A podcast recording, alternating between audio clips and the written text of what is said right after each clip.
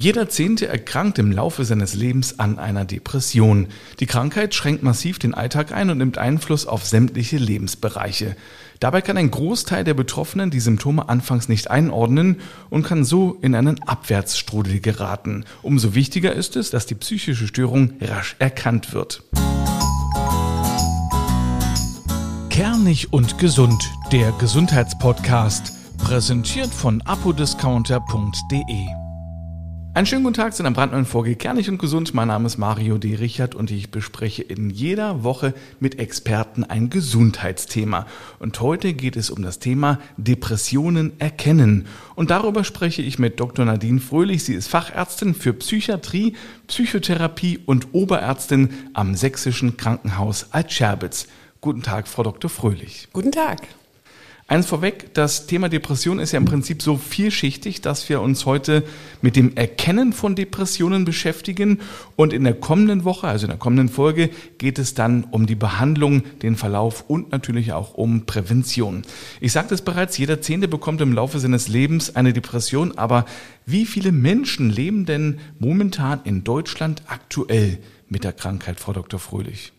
Also sieben Prozent der Gesamtbevölkerung in Deutschland leiden an einer depressiven Störung. Das ist ganz schön viel. Das ist relativ viel. Depression ist ein Thema, was aktuell wirklich äh, viele Leute beschäftigt, aber man muss sagen, nicht jede depressive Verstimmung ist auch gleichzeitig eine klinisch und medizinisch zu behandelnde Depression. Allerdings ist es für einen Laien schwierig äh, auseinander zu differenzieren. Ist es jetzt eine Depression, ist es eine depressive Phase? Auch das ist richtig. Deshalb gibt es ja diesen Podcast, um Menschen dafür zu sensibilisieren, wachsam zu sein, auf emotionale Schwankungen, auf Dysbalancen, aber auch auf Dinge, die sich verändern zu achten. Und verändern heißt über einen Zeitraum. Ich meine damit nicht einen Tag, eine Verstimmung von einem Tag oder einer Woche, sondern die sich verändern über einen Zeitraum von drei bis vier Monaten. Das wird immer in der klinischen Psychiatrie eingesetzt. Ein Symptom, was einen Zeitraum von über drei Monaten überdauert. Dem muss nachgegangen werden, medizinisch. Andere Dinge kann man durchaus beobachten oder erstmal als Schwankungen abtun. Haben Sie denn das Gefühl, dass Depressionen gesellschaftlich noch immer nicht so richtig anerkannt sind? Mittlerweile glaube ich das nicht mehr. Es war eine lange Zeit so, dass Depressionen verkannt waren. Aber schon, also ich glaube, so in den letzten zehn Jahren haben psychische Erkrankungen, vor allen Dingen auch Depressionen, immer mehr an Bedeutung gewonnen und auch an Akzeptanz in der Bevölkerung und so auch die Depression. Allein schon durch Prominente, die ihre Krankheit offengelegt haben, ist Depression, denke ich, auch nicht mehr zu einem Außenseiterthema geworden, sondern relativ vordergründig auch in der Gesellschaft. Und das Ganze denke ich auch mit psychischen Erkrankungen so. Deshalb entsteht auch aktuell aus meiner Sicht so ein bisschen so eine Überrepräsentation. Das heißt immer, das ist mehr geworden. Ich glaube nicht unbedingt mehr geworden. Es ist einfach mehr im Bewusstsein. Im Bewusstsein der Bevölkerung und das ist gut so. Das ist ein sehr guter, ein sehr positiver Trend, dem wir sehr aufgeschlossen gegenüberstehen im Vergleich zu früher, wo das eher so ein gesellschaftliches No-Go war, totgeschwiegen wurde oder gesagt wurde, reiß dich doch mal zusammen, das wird schon wieder, ich hatte das auch mal, das geht vorüber. Und ähm, das nicht als Krankheit ähm, oder als eigene Entität spezifiziert wurde. Ich glaube, dass es äh, auch eher gesellschaftlich dadurch eher anerkannt wird, wenn es andere betrifft, dass man Empathie zeigt. Aber wenn man selbst betroffen ist, ich kann mir schon vorstellen, dass da noch eine gewisse Scham mitspielt, wenn es auch nur darum geht, jetzt den Arzt deshalb aufzusuchen? Natürlich, wir sind als Psychiater immer die letzte Instanz. Der erste Ansprechpartner ist meistens der Hausarzt. Der wird aufgesucht wegen zum Beispiel verschiedener körperlicher Beschwerden, Schlafstörungen, Kopfschmerzen, Bauchschmerzen, Übelkeit, so auch klassische Symptome, die auf eine Depression hindeuten können. Ich sage bewusst hindeuten, nicht jeder Mensch mit Schlafstörungen oder Kopfschmerzen hat eine Depression, aber man muss wachsam sein und muss die Dinge beobachten. Und der Hausarzt sollte frühzeitig sagen, sollten solche Sachen länger auftreten, emotionale Schwankungen, Probleme, Beziehungsprobleme dazukommen, doch schon eher der Gang zum Psychiater. Gesellschaftlich akzeptiert ist natürlich der Psychologe. Psychiater haben meistens aber auch eine ähnliche Ausbildung und ähm, können einfach die Diagnostik beziehungsweise eine depressive Störung relativ schnell erkennen und gegebenenfalls Empfehlungen zur Weiterbehandlung oder zum weiteren Vorgehen geben.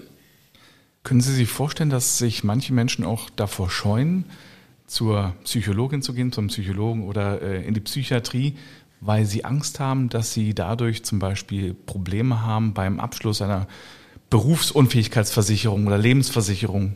Natürlich, das ist nach wie vor so und das ist ein ganz großes Thema, was wir nach wie vor in der Psychiatrie haben.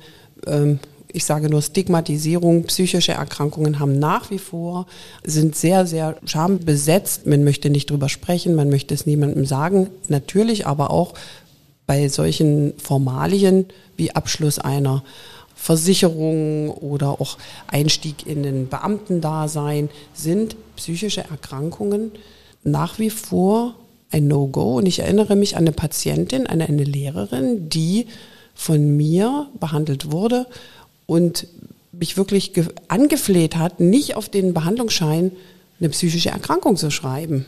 Ich sollte partout die depressive Störung, die sie hatte, nicht auf den Schein schreiben, weil sie sagte, das macht ihr große Probleme in der Verbeamtung oder in der äh, weiterführenden Laufbahn, in ihrer Lehrerlaufbahn. Was muss da Ihrer Meinung nach passieren? Gesellschaftliches und politisches Umdenken, dass ähm, psychische Erkrankungen sind wie hoher Blutdruck, wie Diabetes ähm, und andere Erkrankungen sogar auch, also auch eine Krebserkrankung, und es muss ein Umdenken sein, dass natürlich, wenn der Patient eine Diagnose hat, die auch behandelt werden kann, was sie kann, was wir als Psychiater wissen, darf da kein Unterschied gemacht werden in der Diagnoseart. Es gibt ja verschiedene Formen der Depression. Vielleicht können Sie uns da mal ganz kurz durchführen. Bei uns ist es relativ übersichtlich. Wir teilen ein die Depression in eine sogenannte Majore Depression, also die Major Depression. Das ist das, worüber wir auch sprechen. Diese äh, Depression kann eingeteilt werden in leicht, mittel und schwergradig und mit psychotischen und ohne psychotische Inhalte. Das bedeutet, psychotisch eine Verkennung der Realität. Das bedeutet nicht immer Stimmen hören, sondern die Realität wird verkannt und zum Beispiel ganz klassisch bei der Depression der nihilistische Wahn, dass alles ganz schlecht, ganz schwarz gezeichnet wird, ist sozusagen ein Kennzeichen für eine Depression mit psychotischen Symptomen. Wir verklausulieren das Ganze immer und schreiben das in so Nummern, ICD-10-Kodierungen. Das sind sozusagen, ist die klinische Betrachtung der Majorendepression. Es gibt natürlich auch verschiedene andere Einteilungsmöglichkeiten der depressiven Störung. Es gibt die unipolare Depression, die bipolare Depression. Das bedeutet, unipolar ist, wenn ein Mensch ausschließlich depressive Phasen hat in seiner Krankheitsgeschichte. Das kann man natürlich immer nur so im, im Lebenszeitverlauf sehen.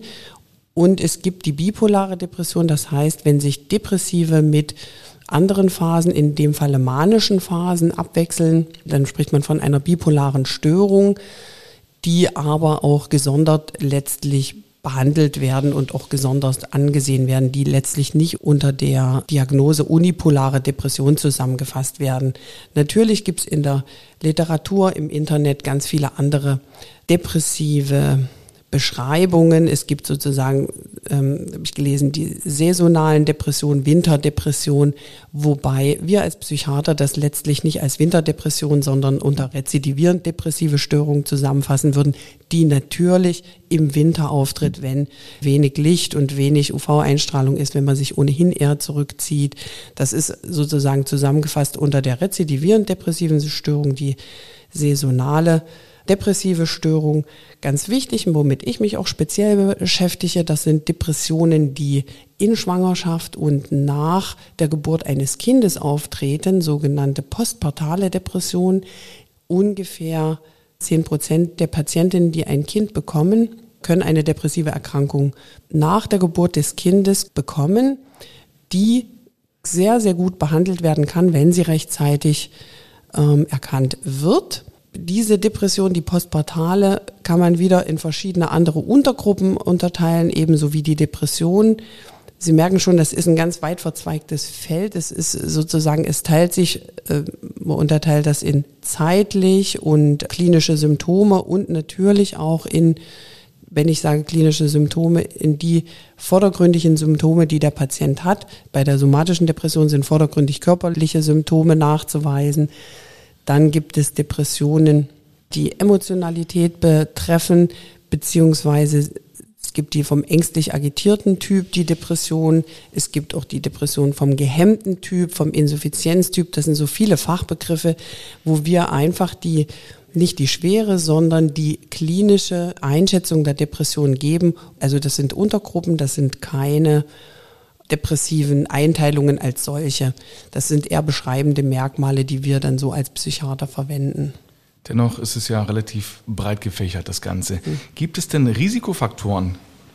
Risikofaktoren, das ist ein schwieriges Feld, es wird viel beforscht, es ist eine, eine hirnbiologische Stoffwechselerkrankung, soweit ist es schon mal klar und auch wissenschaftlich bestätigt, es ist eine Störung der Botenstoffe im Gehirn, vor allen Dingen im frontobasalen Kortex, das heißt also im Vorderhirn, um das mal sozusagen auszusprechen, wo eigentlich ein Mangel an Serotonin und mitunter auch ein Überschuss an Dopamin vorhanden sind, was auch nachgewiesen wurde. Von den Risikofaktoren wurde lange natürlich die ähm, Genetik angeschuldigt. Das heißt, bei einem depressiven Elternteil ist die Wahrscheinlichkeit genetisch etwas erhöht, wobei es da keine richtig sicheren Fakten gibt, dass sozusagen dann die Nachkommen ebenfalls eine depressive Störung bekommen. Weiterhin ist es so, dass ähm, natürlich psychosoziale Faktoren, Umweltfaktoren eine Rolle spielen, wie bei vielen anderen psychischen Erkrankungen auch. Also Vulnerabilität und Stress neben genetischen Faktoren sind so die Hauptrisikofaktoren bei depressiven Störungen. Gibt es denn so ein typisches Alter, in dem man an Depressionen erkrankt? Gibt es nicht. Was wir wissen, ist, Frauen erkranken häufiger als Männer, beziehungsweise es wird häufiger diagnostiziert als bei Männern, möchte ich mal so formulieren. Und es kann in jedem Alter auftreten. In der Vergangenheit wurde ein sogenannter Typus Melancholicus beschrieben. Es gibt sozusagen Jugendliche, Adoleszente, die depressiv verstimmt sein können. Es gibt das Ganze, wie ich schon gerade sagte, in der ähm, Schwangerschaft, nach der Geburt eines Kindes. Es gibt das Ganze bei den Frauen gerade in den Wechseljahren, bei den, bei den Männern gerade so ab 60, 65. Das ist wirklich so ein Risikoalter gerade für Männer, an einer depressiven Erkrankung zu erkranken. Also das heißt, es geht durch das gesamte Altersspektrum. Erkennen es denn zuerst äh, die Betroffenen selbst, dass sie an einer Depression leiden und gehen deshalb zum Arzt? Ich glaube, da ist es wie mit vielen Erkrankungen. Da würde ich nicht nur die psychischen Erkrankungen einbeziehen, dass die Hinweise auf eine Störung häufig aus dem Umfeld kommen. Natürlich merkt der Betroffene, irgendetwas stimmt nicht. Dann sind so Phasen, naja, wird schon nicht sein, kommt Scham dazu. Häufig sind es die Partner, Partnerinnen, Eltern oder das äh, Berufsumfeld, die die Menschen darauf aufmerksam machen, dass irgendetwas nicht stimmt. Ich denke, das ist mit vielen Erkrankungen so, die man eigentlich ahnt, nicht so richtig wahrhaben möchte und dann erst, wenn es sozusagen andere mitbekommen, mitbekommen dann, dann sich auf die Spur macht. Nach einer ganz kurzen Unterbrechung sprechen wir dann mal über die Symptome.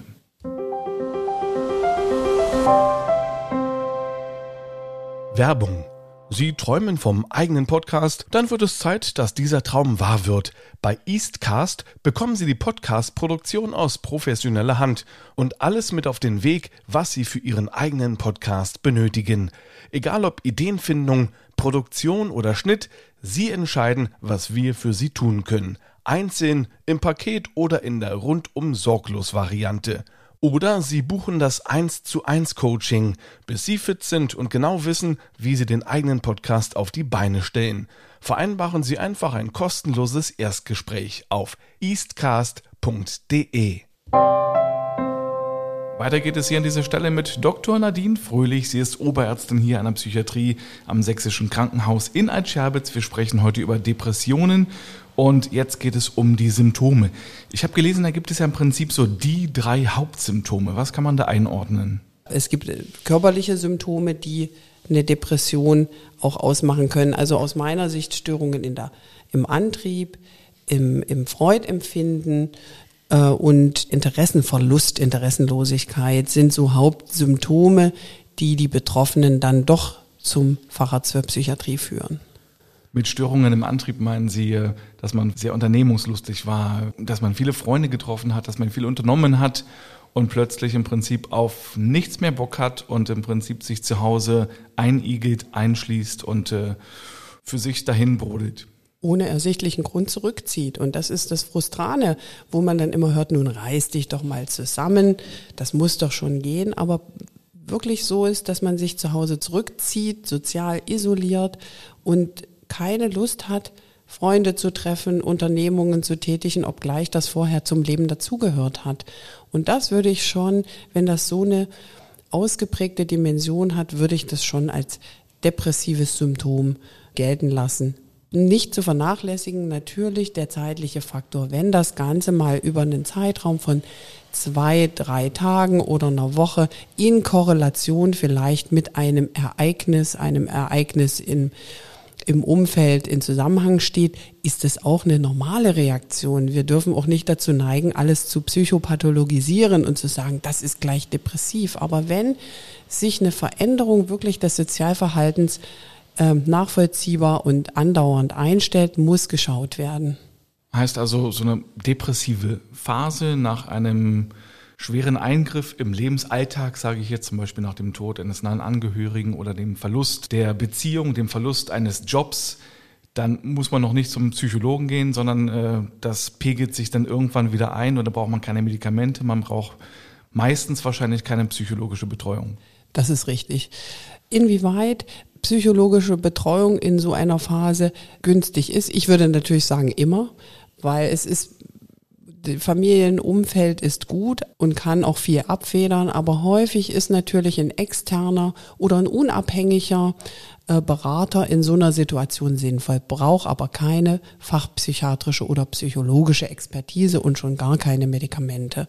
Aber gerade bei einer Trauerreaktion oder Verlust des Arbeitsplatzes sind manchmal auch depressive Phasen ein Stück weit normal und auch nicht überzubewerten. Müssen denn alle Symptome immer gleichzeitig auftreten oder reicht es schon, das als Depression zu diagnostizieren, wenn es nur ein Symptom ist? Das reicht bei der richtigen Diagnosestellung nicht. Es müssen nicht alle gleichzeitig auftreten, aber es ist so wie bei vielen Erkrankungen im psychiatrischen Bereich. Wir haben eine sogenannte Checkliste, da stehen mehrere Symptome drauf, ich glaube acht, und davon müssen fünf erfüllt sein und dann ist wieder das zeitliche Kriterium ein ganz ausschlaggebendes. Kommen denn zu den äh, psychischen Problemen auch körperliche hinzu? Also ist das schon möglich, dass auch der Körper da plötzlich verrückt spielt mit äh, starken Kopfschmerzen, mit äh, Bauchschmerzen, die man überhaupt nicht äh, einordnen kann? Das ist genau richtig und häufig, das Allerhäufigste sind das die ersten Symptome, die die Menschen zum Arzt führen. Anhaltende Kopfschmerzen, anhaltende Bauchschmerzen, wo der Spezialist, der, der äh, Gastroenterologe keine Ursache gefunden hat. Die Magenspiegelung war unauffällig, die Darmspiegelung war unauffällig, dennoch ist ein ausgeprägter Appetitverlust mit Bauchschmerzen ähm, nachzuweisen. Und das sind dann die Patienten, die ich vorhin schon ansprach, die äh, eine depressive Störung mit körperlichen, mit vordergründig somatischem Syndrom haben, also vordergründig körperlichen Beschwerden, die dann den Weg zum Psychiater finden und die wirklich gut behandelt werden können. Sexuelle Unlust gehört ja auch mit dazu? Natürlich. Das ist natürlich gerade in Beziehungen Gereiztheit, sexuelle Unlust, also Libidoverlust ist ein, auch ein Hauptsymptom. Das sind natürlich auch Symptome, wo die Patienten am allerwenigsten drüber sprechen.